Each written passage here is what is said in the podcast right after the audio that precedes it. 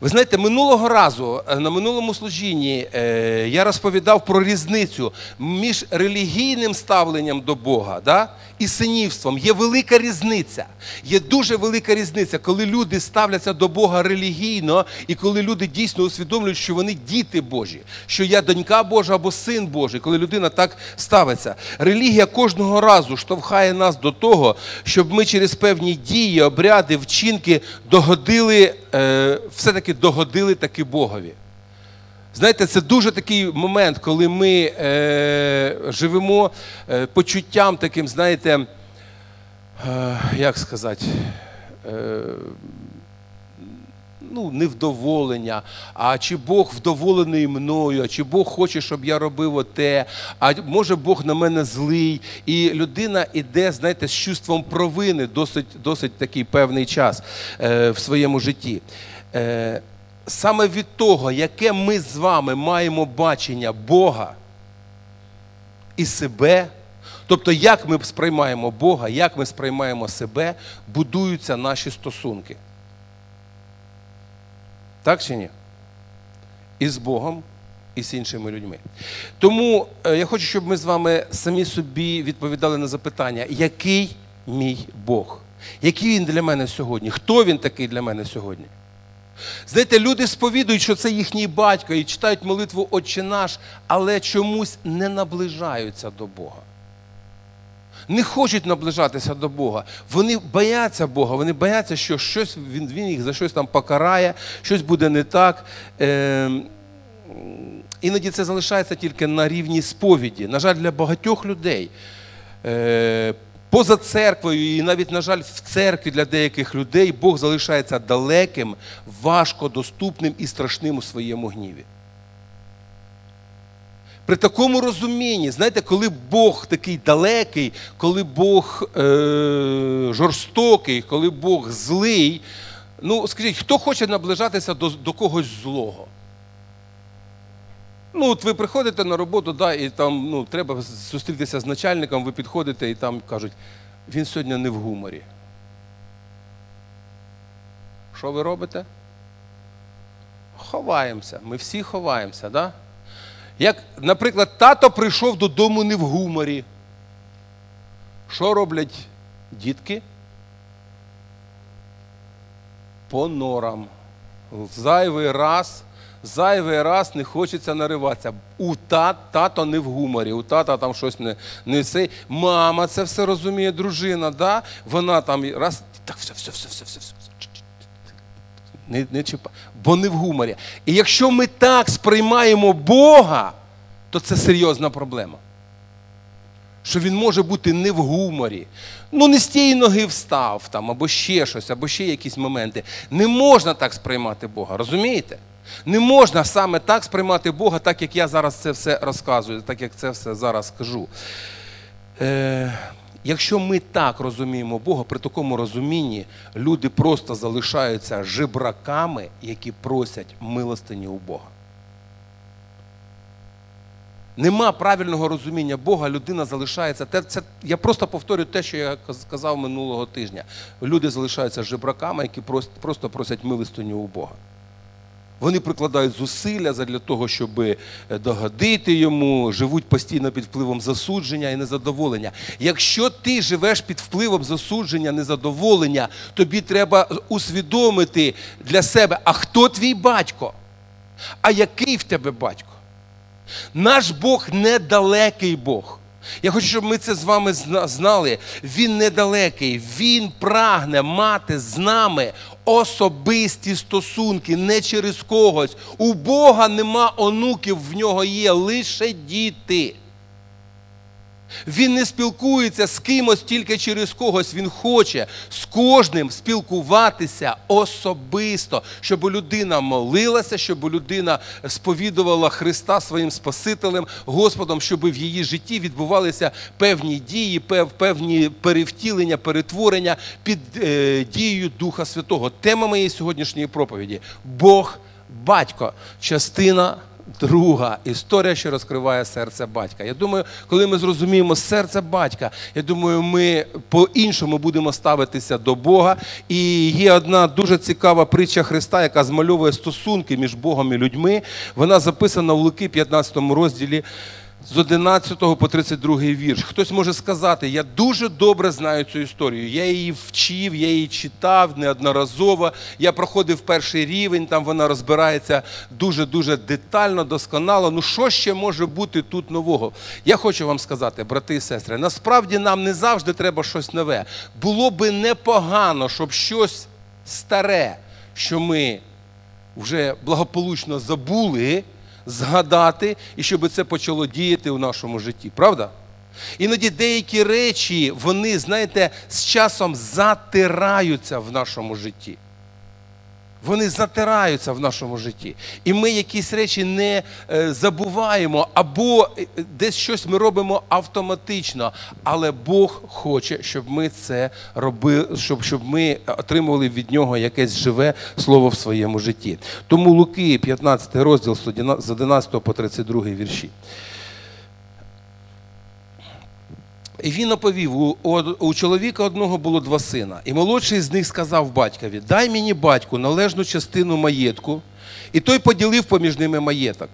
А по небагатьох днях зібрав син молодший все та й подався до далекого краю і розтратив маєток свій там, живучи марнотратно.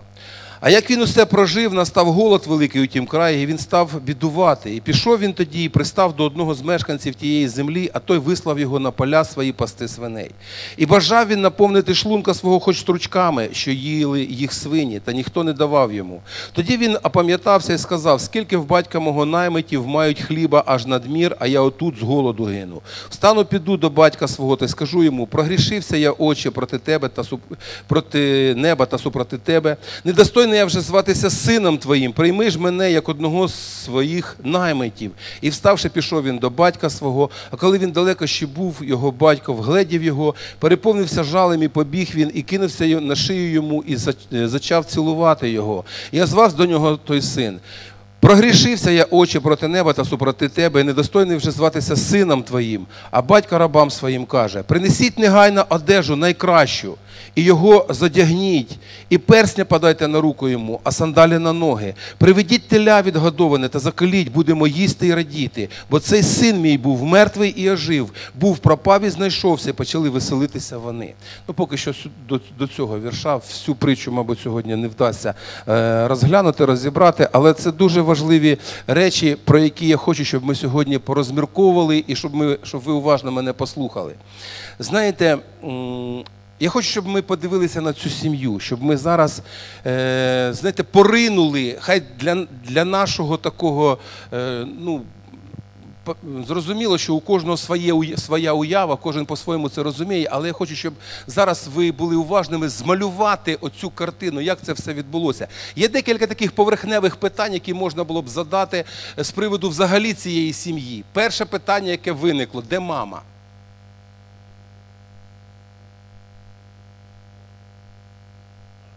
Вона взагалі ніяк не втрутилася.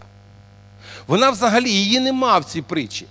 Вона нічого не говорить ні батькові, ні дітям, нічого, ну, щось не так, що так, що не так. Взагалі чомусь нема. Я не знаю, чому це не висвітлено, але в мене таке питання виникло. Чомусь, коли Христос розказує, Він розказує, є батько, є син, є ще один син.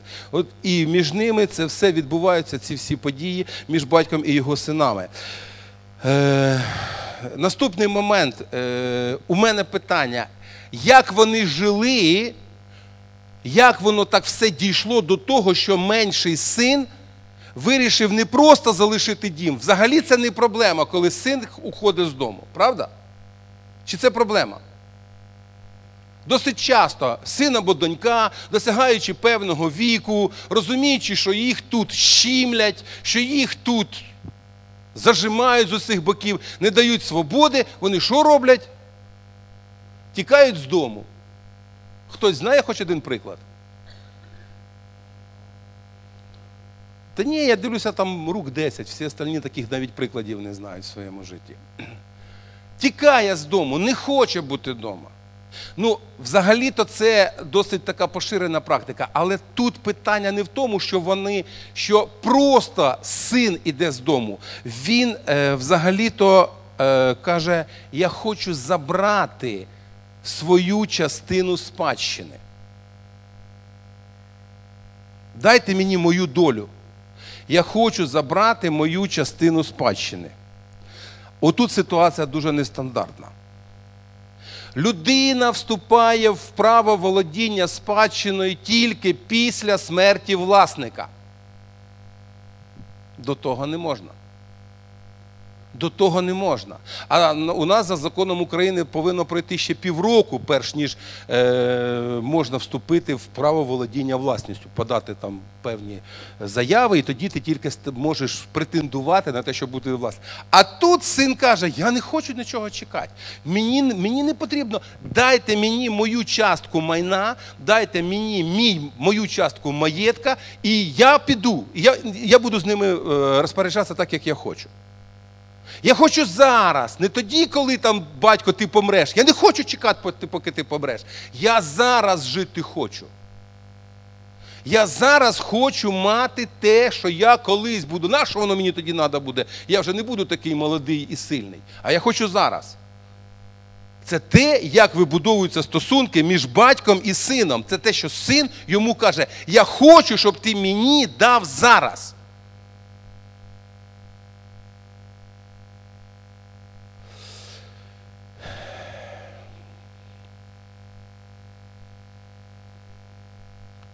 Знаєте, я коли спробував, ну мені дуже важко, страшно уявити, як взагалі це відбувалося. Христос, розказуючи цю притчу, не передає емоції, але давайте ми подумаємо, які там були емоції. Там вони були чи не були? Чи там було так спокійно? Син прийшов, тату, я хочу піти, дай мені половину всього маєтку, я піду. І тата каже, ну, так то і так. Так було? Та навряд чи так було, да? Я думаю, що там було зовсім не так. Я думаю, що це було серйозне протистояння. І, мабуть, не одну годину, і, мабуть, не один день, а може навіть не один тиждень.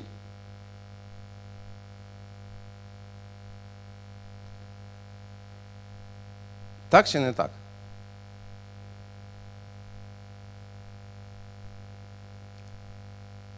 Швидше за все, це був серйозний конфлікт. Дуже серйозний конфлікт, який тягнувся якимось чином якийсь, якийсь час. Як ви думаєте, чи старався батько якимось чином вплинути на рішення сина? Він щось говорив? Він щось якось якісь наводив. Він наводив хоч якісь аргументи. Я думаю, що він наводив якісь аргументи. Я думаю, що він якось е, розмовляв з сином. Я думаю, що він якось його вмовляв.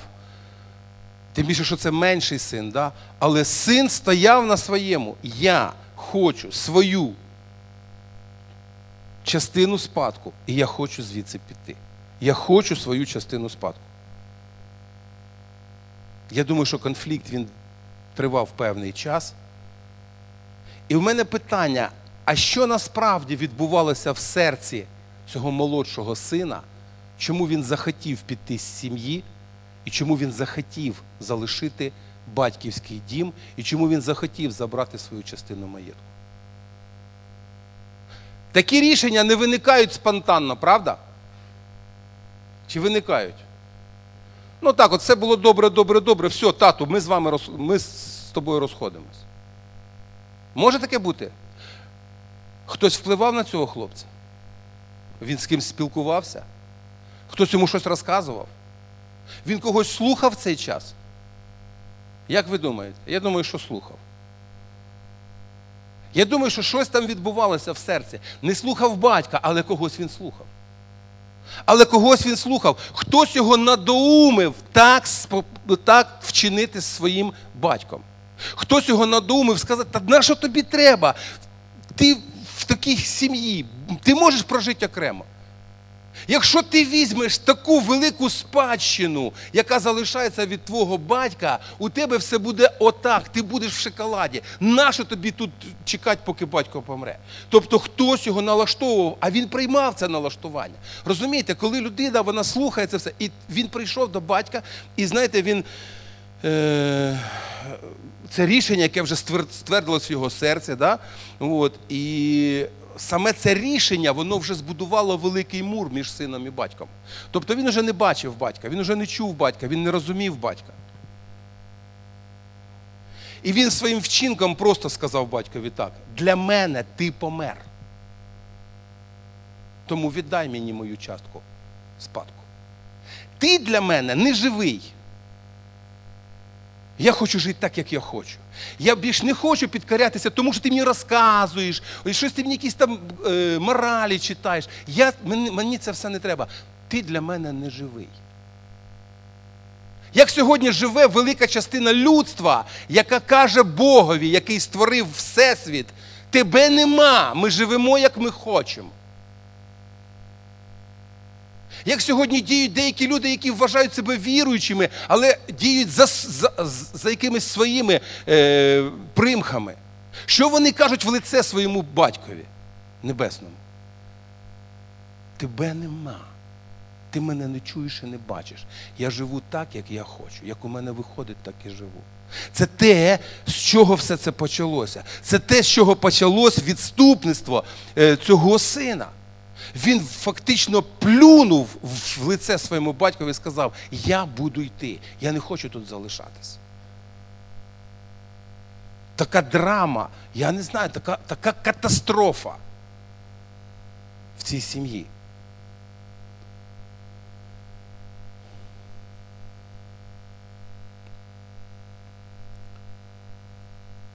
Давайте тепер подумаємо про батька, його серце. Що він відчуває? Це мій син. Я його люблю. Я його тримав на руках, я його ростив, я піклувався про нього. Я своє серце вкладав в нього. Я чекав на те, що в мене двоє синів, і моє майбутнє воно буде таким світлим і класним. А тепер один з моїх синів, він повністю нехтує мною. Як, як би ми себе почували на його місці? Що би, що би говорило серце наше? Багата сім'я. Наймити і слуги мають залишки хлібу. Тобто там ні в кого нема нужденного, хто там працює. Вони, вони, вони мають добрий бізнес. Діти живуть в достатку. Батько дав дітям все, але вони йому не дали своє серце. Знаєте, коли читав всю притчу, я побачив от що. Ні старший, ні менший син так і не зрозуміли, який у них батько. Вони прожили з ним все життя. Але вони так і не зрозуміли, який їхній батько. Так іноді буває з віруючими людьми, які знають, що в них є Бог. І проживши дуже багато років, вони не знають, який це Бог. Який у них батько? Хто їх всиновив? Саме тому залишаються сиротами і жебраками навіть після того, як прийшли в церкву. Так як відчували себе ці два хлопці, один і другий, про старшого ми поговоримо колись пізніше, але цей менший, він вважав, що його обмежують, йому щось там не дають. А я хочу багато, я хочу, щоб все було. Я хочу бути незалежним. На що мені треба там, щоб хтось хтось мною командував. Я хочу бути таким, яким я хочу бути. І батько, який дивиться на це все. І усвідомлює, що він втрачає сина. Чому батько віддав синові його частину маєтку? Коли ми відповімо на це запитання, ми почнемо розуміти серце нашого Бога. Да, Ми теж любимо своїх дітей, що ми їм віддаємо всі гроші?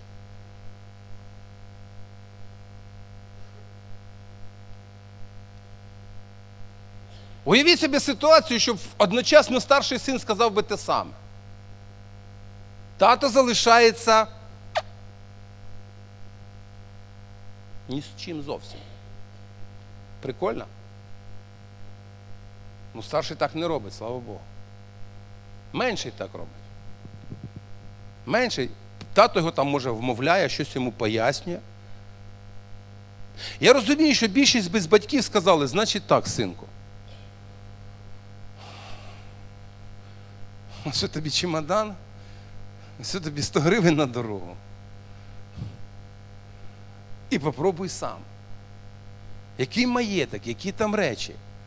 Але дивіться, цей син навіть він, він не уходить нікуди. Це ще один момент. Про це теж трошечки поговоримо. Я не думаю, що я б зміг би так поступити. Але Бог так поступає.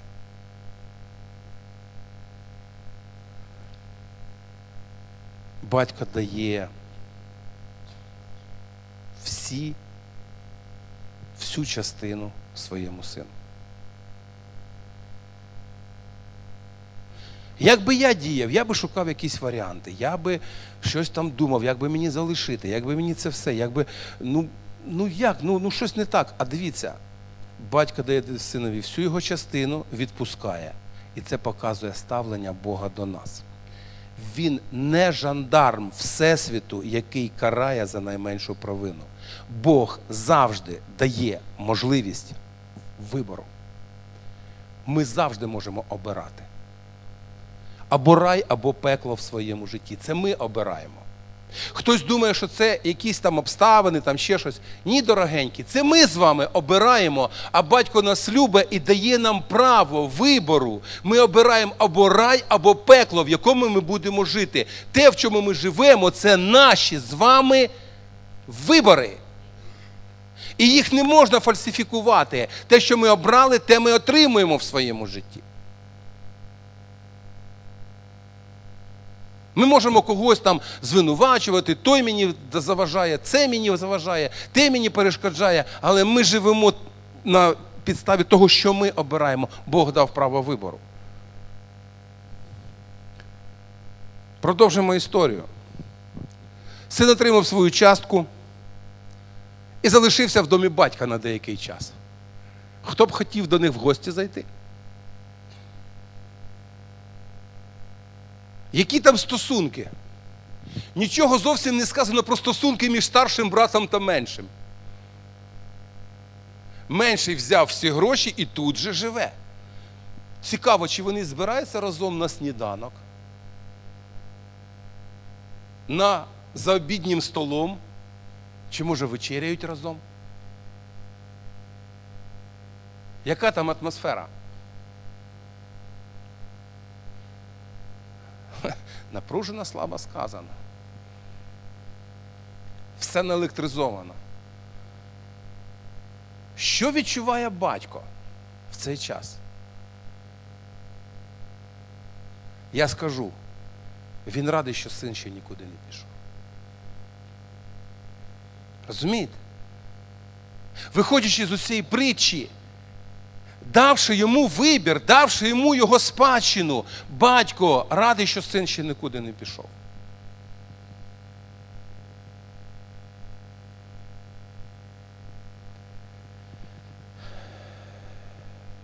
Я не знаю, що вони в цей час робили, Христос про це нічого не говорить. І ось менший син збирає всі свої, весь свій маєток, все, що в нього є, і він тікає. Він тікає найдальше. А тут все зрозуміло. Люди або наближуються до Бога з усіми тими дарами, здібностями, які Бог їм дав, або тікають від нього. Нема всередненого такого ставлення. Ти або повернутий до Бога лицем і рухаєшся до нього, або ти розвернувся до нього спиною і тікаєш від нього. Немає ніякого іншого стану в житті людини. Людина або наближається до Бога, або тікає від Бога. І цей син усвідомив, що він не може залишитися, бо він і так уже наплював на свого батька, тому він розвернувся і він втік від батька. Так сьогодні роблять багато людей, і навіть віруючих людей тікають від Бога. знаходять привід на щось обідатися, на щось образитися, щось не так, щось не те, розвернутися і тікати від батька. Виставляти претензії, якісь передумови батькові. Далі по історії взагалі все зрозуміло, але я хочу ще раз повернутися, ще раз повторити це. Люди або наближаються до Бога, або тікають від Бога, використовуючи свої дари і здібності. Я вчора під час проповіді згадав такого відомого музиканта Філ Дріскл, трубач. Е, Бог дав йому дар, він співав, він грав е, в церкві, але він вирішив, що йому можна піти з церкви. І він більше заробить, якщо буде поза церквою. Закінчилося це тим, що, ховаючись від мафії, він повернувся в церкву. Бог якимось чудом його спас. І він усвідомив цю важливість, цінність цього спасіння. І свого часу сказав так. Один день прожитий без нової пісні для Господа це марно прожитий день. Він почав багато пісень співати для Господа і славити його. Бо він оцінив, що значить повернутися до батька. Що значить мати отця.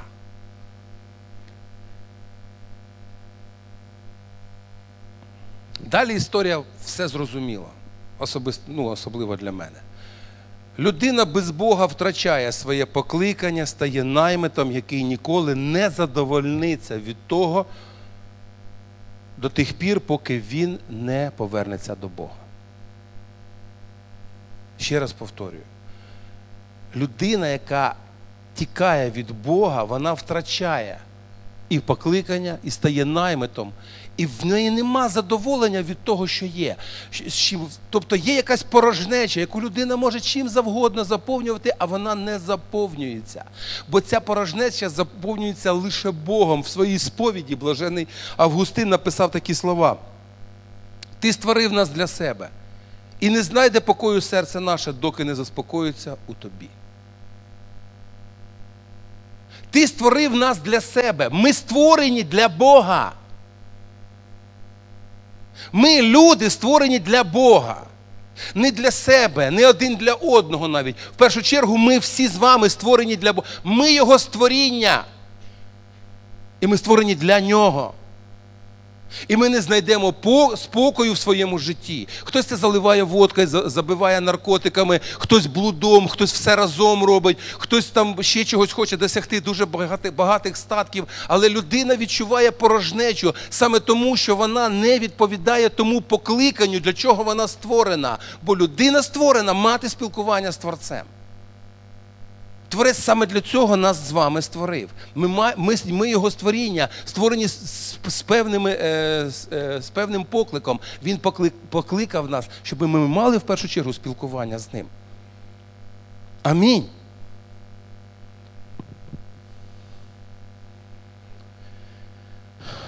Син прийшов до тями, слава Богу. Він усвідомив свої помилки, зрозумів всю ганебність і безвихідь, в яку він попав. І саме в такому стані людина звершує каяття, коли вона каже, та хто я? І що я? Я грішник від самого тім'ячка до п'яти. Я грішник. І я потребую каяття, мені треба покаятись, мені треба повернутися. Він там сидить. Бо знаєте, ну я читав, тут написано стручки, да, в російській написано рожки, а ще я читав інший переклад жолуді. Ну неважливо, чим кормили тих свиней, йому навіть те, що свиням не давали їсти. Його опустили нижче, ніж свиню, яку він пас. Йому сказали, ти, ти гірше, ніж свиня, ти будеш голодним. І він радий би був їсти будь-що, але йому нічого не давали. Таке приниження. Знаєте, іноді людині треба пройти через якісь такі речі, щоб усвідомити, слухай, я вже нижче плінтуса, нижче вже нема куди. Мені треба повернутися до батька. І він усвідомлює, він починає казати, скільки наймитів у домі батька мого, вони мають не просто хліб, вони мають залишки хліба, в них всього вдосталь. Я тут. не, не зрозуміло, чим займаюся, я піду до батька. Да, я йому наплював, да, я йому наказав, да, я з ним посварився, да, я об нього ноги витер, але я казав, що він для мене не існує, але він же існує. Я прийду і я скажу, я согрішив. Я готовий бути наймитом, але тільки у тебе. Я буду російською мовою найомником. Я я готовий бути наймитом, але тільки залишитися тут. Знаєте, і він іде. Іноді ми так повертаємось до Бога, коли ми щось зробили не так, і усвідомлюємо, що ну, щось зробили не так, треба покаятися. Ми йдемо до Бога. Але я хочу, щоб ми бачили серце батька. Я хочу, щоб ми бачили серце батька, його ставлення, його дії. Е, коли ми це побачимо, це допоможе нам зрозуміти, з яким Богом ми маємо маємо діло, з яким Богом ми маємо справу. Написано, батько побачив його здалеку. Кого можна побачити здалеку? Того, кого ти виглядаєш. Розумієте? Батько весь цей час вдивлявся в долину. Він весь цей час чекає. Весь цей час він дивиться, кожного ранку він виходить і він дивиться, де мій син? Він має повернутися. Я дуже хочу, щоб він повернувся. Він мені так потрібен. Я нічого не можу робити, поки не повернеться мій син. Він мені дуже-дуже Дуже-дуже дуже для мене важливий. Він дивиться. Я думаю, що він навіть декілька разів, бачивши когось похожого на сина, вибігав на зустріч і потім, а вибачте, я помилився. І повертався додому. Він так чекав сина. Христос показує, як Бог чекає кожного грішника, який ще не покаявся. Кожного, хто відвернувся від Бога а, і не вертається до Бога, а Бог чекає саме таким чином. Це серце батька, це серце Творця. Це серце, з яким Бог чекає на кожного, хто сьогодні від нього відвернувся. Нам здається, що ці люди вони вже пропащі, від них нічого не буде. Але ця притча показує, як він. Він вдивляється вдалину. І здалеку, побачивши сина, він біжить йому назустріч. Він біжить. Це серце батька, це серце Бога. Він біжить. Він біжить, він нічого не хоче не чути, не бачити. Він обіймає, він цілує, він пригортає. І він зовсім не каже тобі йому якісь там докори, сумління. Що ж ти, падлець, вернувся? Як би зробив дехто з нас? А я тобі казав, а я тобі казала. Куди ти поперся? Ми, Наше серце таке, воно зле. А у батька не таке серце, воно добре. Він нічого не каже, він ніяких не, не не, висказує ніяких претензій. Він не каже, я тобі казав, я тебе вмовляв, я тобі доп... хотів, щоб ти залишився. Слухайте, незважаючи на те, як син пішов, батько все одно на нього чекав що він повернеться. Це дуже важливо пам'ятати, коли ми думаємо, що ми щось зробили не так, або щось ми робимо неправильно, і через це Бог не хоче нас назад приймати. Ми якийсь там третій сорт. Ні, ми не третій сорт. Христос змальовує такого батька, який любить. Він не, не дорікає. Я тобі казав, ти пішов. Він не говорить про те, е, як важко він сам переживав, що він ночі не спав, весь день чекав. Днями і ночами чекав, коли ця дитина повернеться. Він це не розказує. Він йому не дорікає. Він не каже, як прикро він себе почувався весь цей час. Він не розказує йому, що синку, моє серце було не на місці весь цей час. Доки тебе не було, доки тебе не було, я весь час чекав на тебе. Він нічого йому не розказує цього. Він його і не вчить, і не докоряє. Як це не схоже на людей? Тому я показую, наскільки батько небесний вище любого батька матері земної.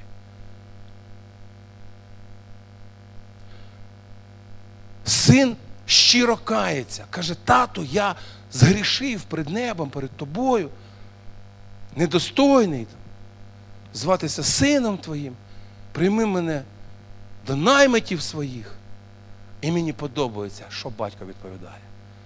Батько не, відповідає йому. Бо за батьком бігли слуги його. Натовп біг. І він повертається і каже: негайно принесіть найкращий одяг. Задягніть його, дайте йому перстень, взуття на ноги його. Хопа.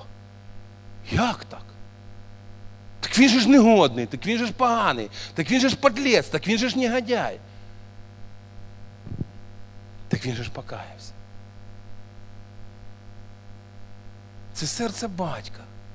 Він не збирається там йому довго розказувати, читати йому якісь моралі, нотації, проповіді, синку. Ти ж розумій, ти зробив отак погано, що про нас сусіди казали, що про нас те було, і там було, і це було. Знаєте, ми так можемо робити. Бог, слава Богу, так не робить. Коли він бачить, як грішник до нього йде, Бог біжить назустріч здалеку. Бог ще здалеку бачить грішника, який намірівається каятися. Він дуже його цінує, тому він біжить, обіймає і каже: негайно, найкращий одяг, перстень на руку, і обуйте його ноги. Зразу поновлення. Я хочу, щоб ми розуміли. Іноді ми щось робимо не так. І знаєте, ми самі себе дуже довго не можемо поновити. Ми самі себе там за щось картаємо. О, я такий, я такий, а таке щось зі мною не те, якийсь не такий, як другі люди. Мабуть, що я і Богу я тільки заважаю в, в, в своєму служінні, в своїй церкві. І все. І так... Читай. Дивись. Усвідом. Просто прийми це в своє серце. Він біжить і він не вичитує. Він каже: негайно, негайно поновити мого сина в його статусі. Негайно, ні про якого наймита мова йти не може. Це мій син. Він пропадав і він знайшовся. Він був мертвий, він ожив. Це мій син. Він не може бути наймитом, бо він мій син. Бо це так Бог ставиться до нас. Бо це те, чого ми, чого ми не, не відчуваємо в нашому земному житті, бо не завжди ми один від одного таке отримуємо. Ось чому нам потрібно спілкуватися з Богом, бо Він саме так нас любить. Розумієте? Це серце батька.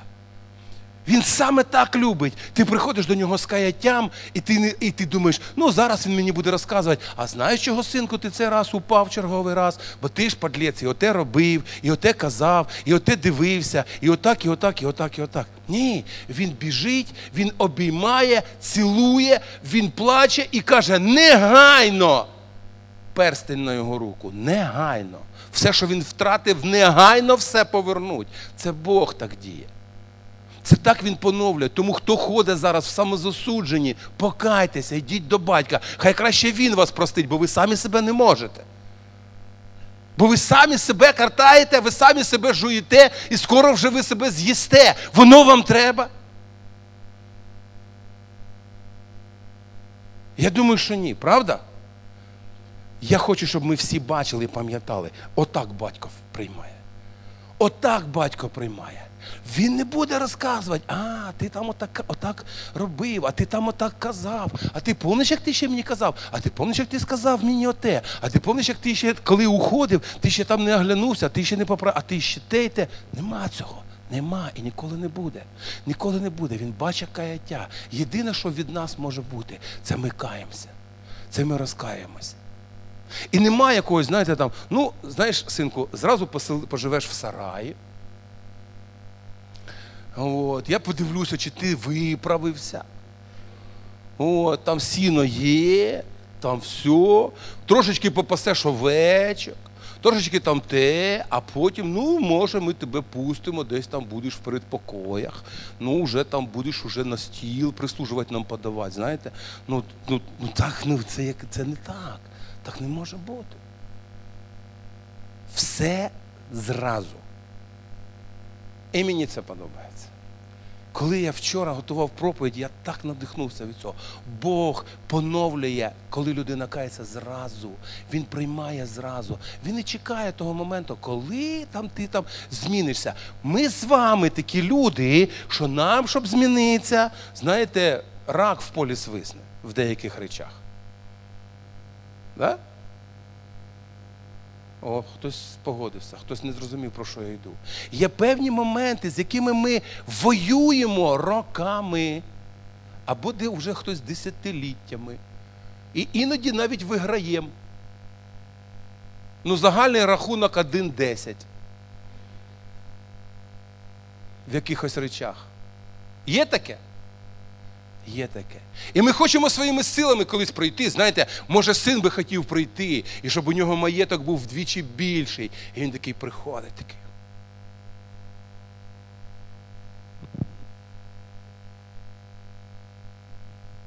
Та ні. Воно йшло таке. Опущене в воду. Єдине, з чим нам треба розібратись, єдине це наша гордість. Вона стає основною перепоною на шляху Божих благословень. Єдине, з чим треба розібрати, я сам крутий, крутись далі. Крутись далі. Ти крутий, крутись далі. Ще не закрутився. Закрутишся, приходь.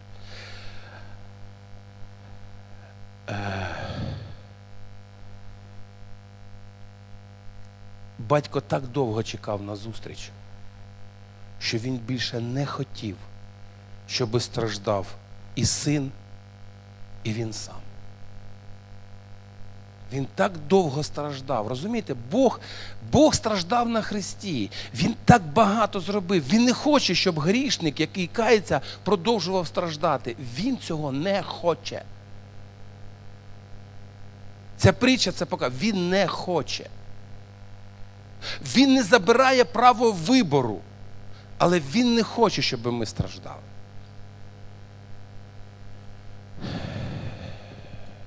Давайте просто я підведу вже якийсь підсумок.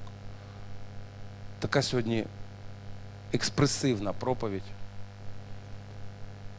Але ну, чесно, вона мене дуже сильно зачепила. Я давно хотів про це проповідувати. І я розумію і усвідомлюю, що не можна розуміти царства Божого, якщо ти не розумієш батька.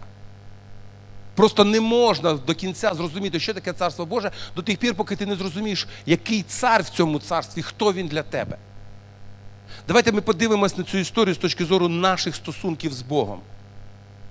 Я хочу щоб звернути увагу на те, як би ми не тікали, може навіть зараз хтось тікає від Бога. Давайте подивимося, як Бог зустрічає і поновлює нас у своєму царстві.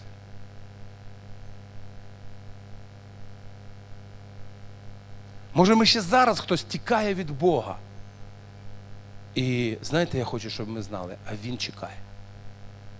Ти можеш ховатися, ти можеш е, виставляти якісь свої претензії, ти можеш, е, в тебе якісь є образи, щось не так, щось не по-твоєму.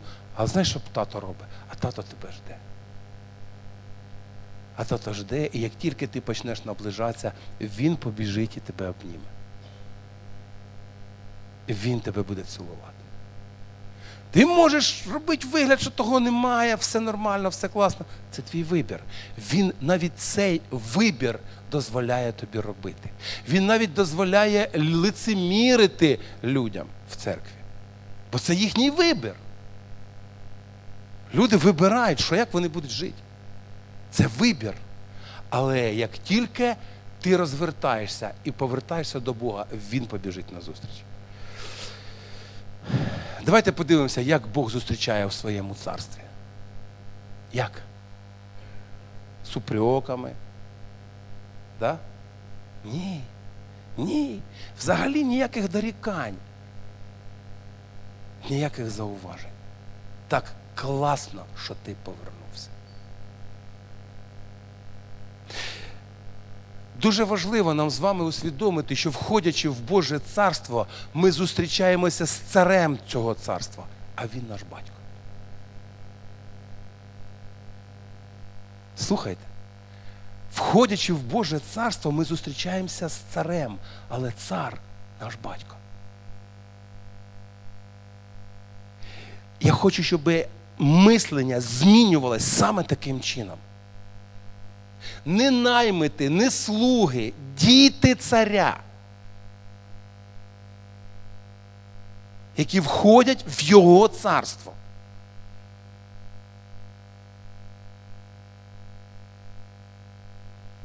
Релігії це не подобається, бо релігія хоче, щоб ти зробив масу всяких правильних речей. Нещодавно я спілкувався з одним чоловіком, і ми з ним говорили, і ми розбирали царя Давида. І він каже: ну як так? Він зараз не ходить в церкву. Ну як так? Давід, він такий був. Блудник, брехун, вбивця. Кажу, ну. А Бог його любить. Кажу, ну. Ні, ну як так? Він намікав, намікав на те, що я не такий поганий, як Давід, Бог мене так, як Давіда, не любить. Я хочу, щоб ми з вами розуміли, Бог любить всіх каючихся грішників. А всі, хто живуть самоправедністю, тікають і ховаються від Бога.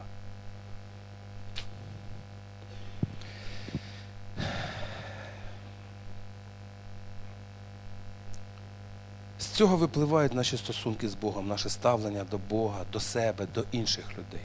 Те, як, те, як ми сприймаємо Бога, тоді наші стосунки з Богом, як ми тоді спілкуємося? Як ти з татком спілкуєшся, як ти з чужим дядьком спілкуєшся? Однаково? Ні. Зовсім ні. Але як ти усвідомлюєш Бога, якщо це татко, то ти спілкуєшся з ним таким чином.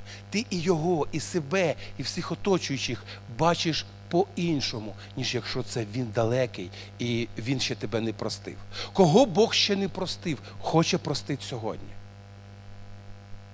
Все, що треба, тільки ваше каяття.